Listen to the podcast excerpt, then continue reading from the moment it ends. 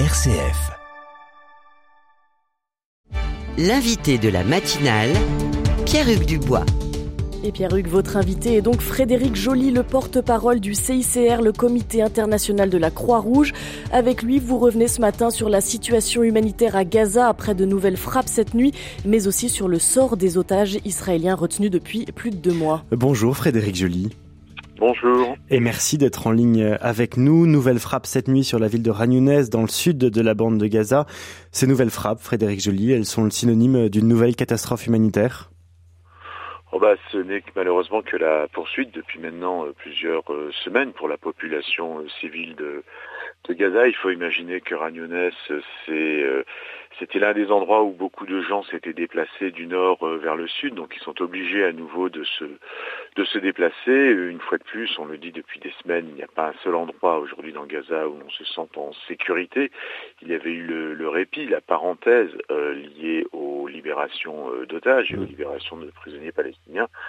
Pour autant, euh, la semaine qui vient de s'écouler a été épouvantable pour la population, mais aussi pour les travailleurs humanitaires qui essayent de faire ce qu'ils peuvent avec le peu de moyens qu'ils ont à leur disposition mmh. pour tenter de porter secours.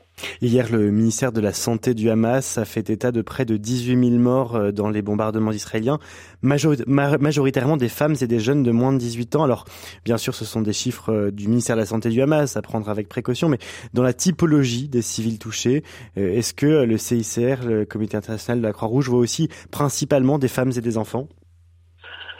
Écoutez, oui, enfin on voit surtout euh, la population civile et en général ce sont les personnes les plus vulnérables, donc les euh, personnes âgées, les enfants, euh, les femmes, les femmes enceintes, qui n'ont plus du tout accès aux soins ou très difficilement. Il suffit de voir comment tournent aujourd'hui les hôpitaux. Donc oui, la situation est catastrophique et généralement lorsqu'une population civile se retrouve dans de telles conditions, ce sont bien évidemment ceux qui sont les plus faibles qui sont les plus euh, les plus exposés. Donc la situation demeure euh, tout aussi catastrophique qu'elle ne l'était il y a déjà maintenant plusieurs semaines, que toutes les pénuries continuent à, à, être là, avec euh, l'hiver qui est qui, est là, les, les, hôpitaux qui fonctionnent encore entièrement surchargés et vraiment des difficultés en termes de priorisation de l'aide, savoir qui on doit essayer d'atteindre le premier. Aujourd'hui, il faut atteindre toute la population gazaoui dans son dénuement et le plus complet. Qu'est-ce que vous voulez entendre par cette euh, priorisation de l'aide? Ben, si vous voulez, euh, lorsque l'on déclenche une opération humanitaire, on peut imaginer que la priorité, c'est par exemple l'accès à l'eau potable. On voit que depuis euh, des semaines, il n'y a plus vraiment d'eau potable à Gaza. C'est l'accès aux soins, c'est-à-dire que les hôpitaux mmh. puissent travailler convenablement avec des pharmacies centrales qui soient équipées, des blocs opératoires qui bénéficient de poches de sang, de plasma, de, de, de, enfin bref, qui permet à des, à des chirurgiens de pouvoir travailler. Bon, on voit bien que c'est euh, à peu près illusoire encore aujourd'hui, sans compter l'afflux massif de blessés, de malades dans les hôpitaux, qui oblige aussi euh, le personnel médical à faire euh, du triage, comme on dit, c'est-à-dire décider de ceux qui vont vivre parce qu'on a les moyens de pouvoir les sauver, et ceux qui malheureusement vont mourir. Et puis s'ajoute aussi, si on veut rester à un tableau encore un peu plus euh, terrifiant, eh bien la gestion des dépouilles mortelles. On voit aujourd'hui qu'il y a énormément d'endroits dans Gaza où il y a des, des dépouilles mortelles qui sont euh, qui s'entassent, par exemple dans les morgues des hôpitaux. Et là aussi, il faudra bien trouver des solutions en termes de gestion. Les hôpitaux de l'enclave de Gaza sont dans une situation de, détresse absolue, dit le journal Le Monde dans, son édition datée d'aujourd'hui. Détresse absolue, euh, est-ce qu'il y a déjà encore des, des patients que l'on peut soigner euh, Quand on parle de cette détresse absolue, de quoi parle-t-on exactement? Non, mais je crois qu'effectivement, les équipes médicales qui travaillent arrivent à sauver des personnes. Euh, ce qui est tragique, c'est par exemple que les équipes chirurgicales font essentiellement des amputations, mais non pas dues à des blessures liées directement aux hostilités, mais surtout à des blessures qui ont été mal soignées ou pas mmh. soignées il y a plusieurs semaines et qui gangrènent ou qui tournent en septicémie et donc on est obligé d'amputer. Et là, pour le coup, beaucoup d'enfants, beaucoup d'adolescents, euh, beaucoup de personnes, bref, euh, mmh. on fabrique un peu une génération. Situation euh, qui malheureusement est, tragique depuis le début, depuis euh, les attentats effrayants du, du, 7 octobre jusqu'à aujourd'hui.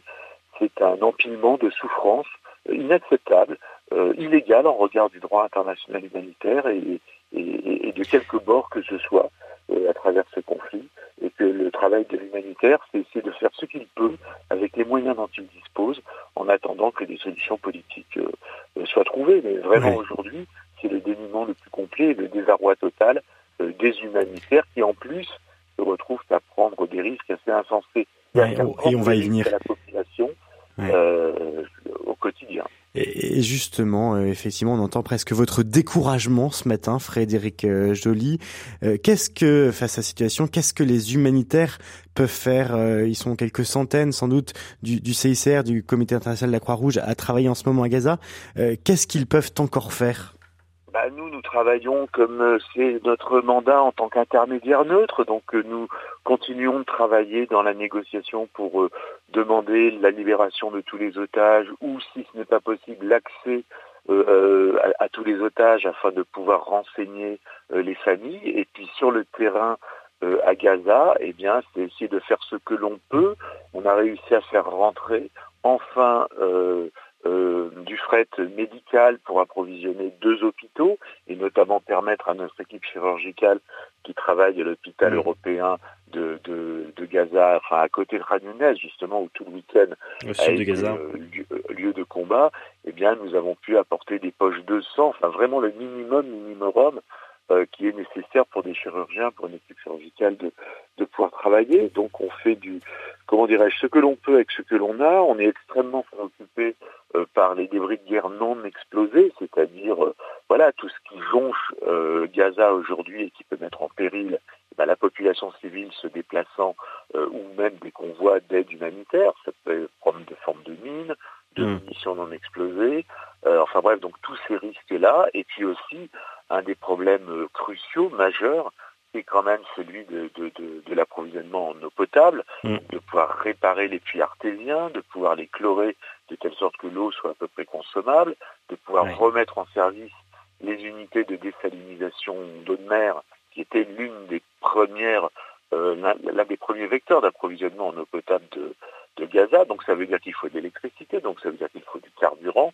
Bref, ça fait maintenant deux mois que toutes les toutes les pénuries se sont empilées et qu'aucune solution finalement euh, pérenne n'a été trouvée pour épargner juste la population la population civile. On est dans un endroit densément peuplé et on utilise des moyens de guerre qui ont des effets dévastateurs sur la population civile parce que justement on utilise des armes à long rayon d'action dans des endroits extrêmement denses.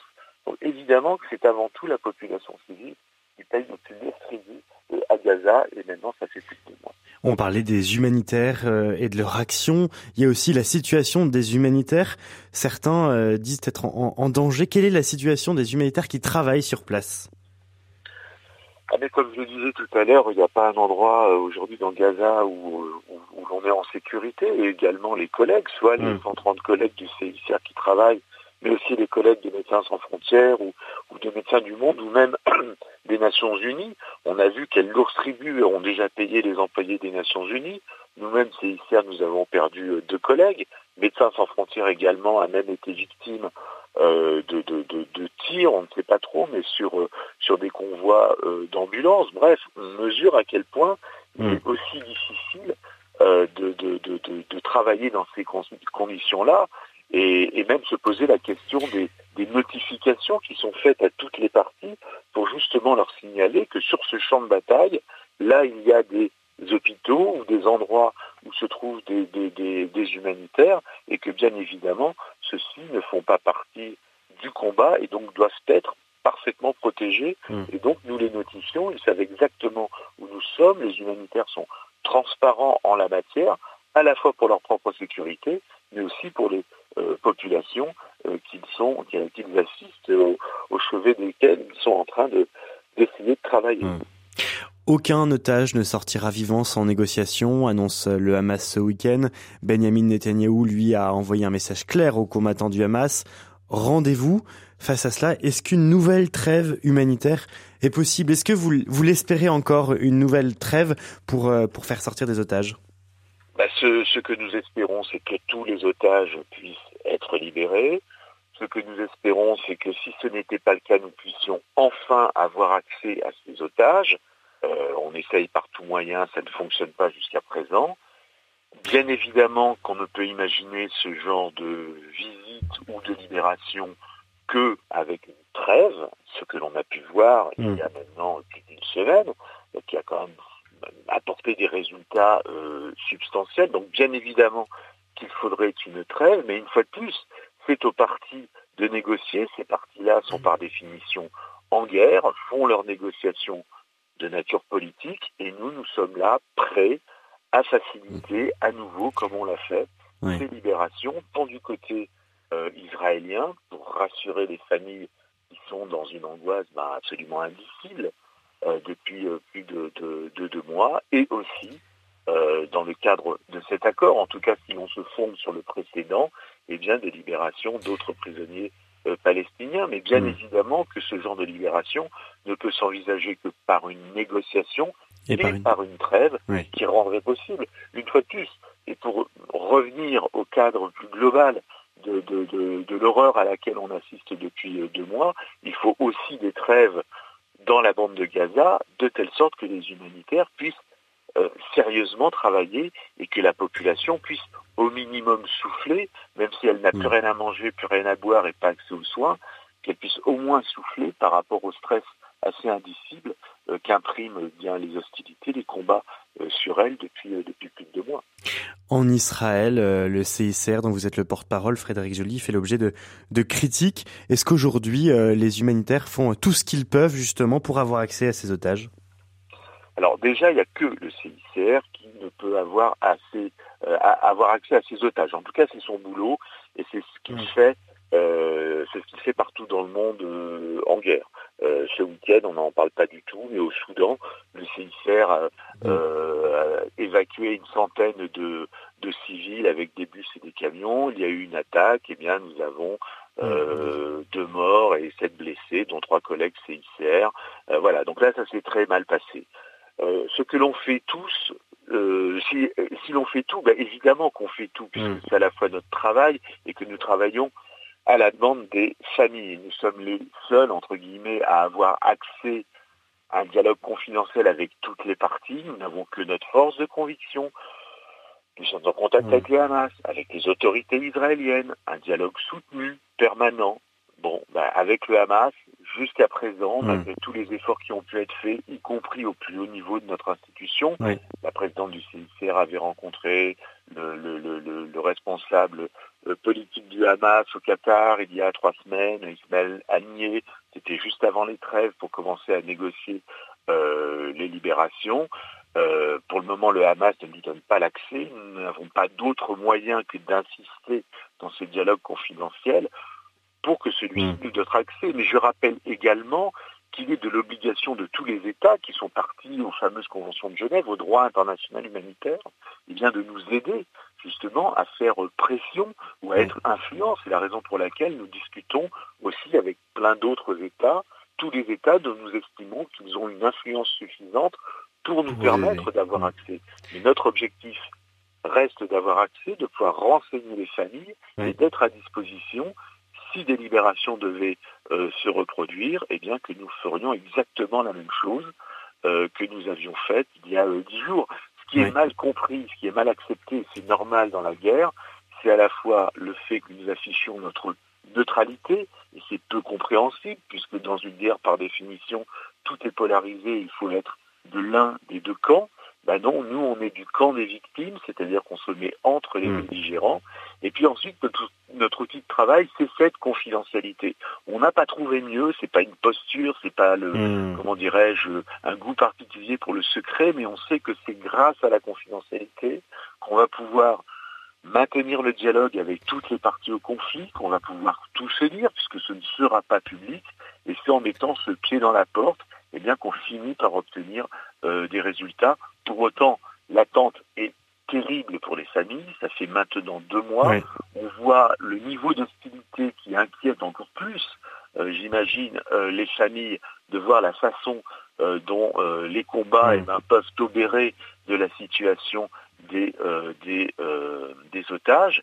Mais nous, nous restons sur notre cap et nous faisons tout ce qui est en notre pouvoir, mais c'est surtout de la conviction, eh bien, pour obtenir ce, ce résultat, mais le, travail mm. est extrêmement difficile. Alors on peut comprendre les critiques, pour autant je pense qu'il ne faut pas non plus aller hmm. trop loin dans ces critiques parce que malheureusement la réalité du terrain est, ce qu'elle est. Très complexe. Merci beaucoup. Mais... nous, dépensons sans compter pour obtenir tous les résultats humanitaires que nous souhaitons. Merci beaucoup Frédéric Joly. Je rappelle que vous êtes le porte-parole du CICR. Merci d'avoir pris quelques minutes ce matin pour répondre à nos questions.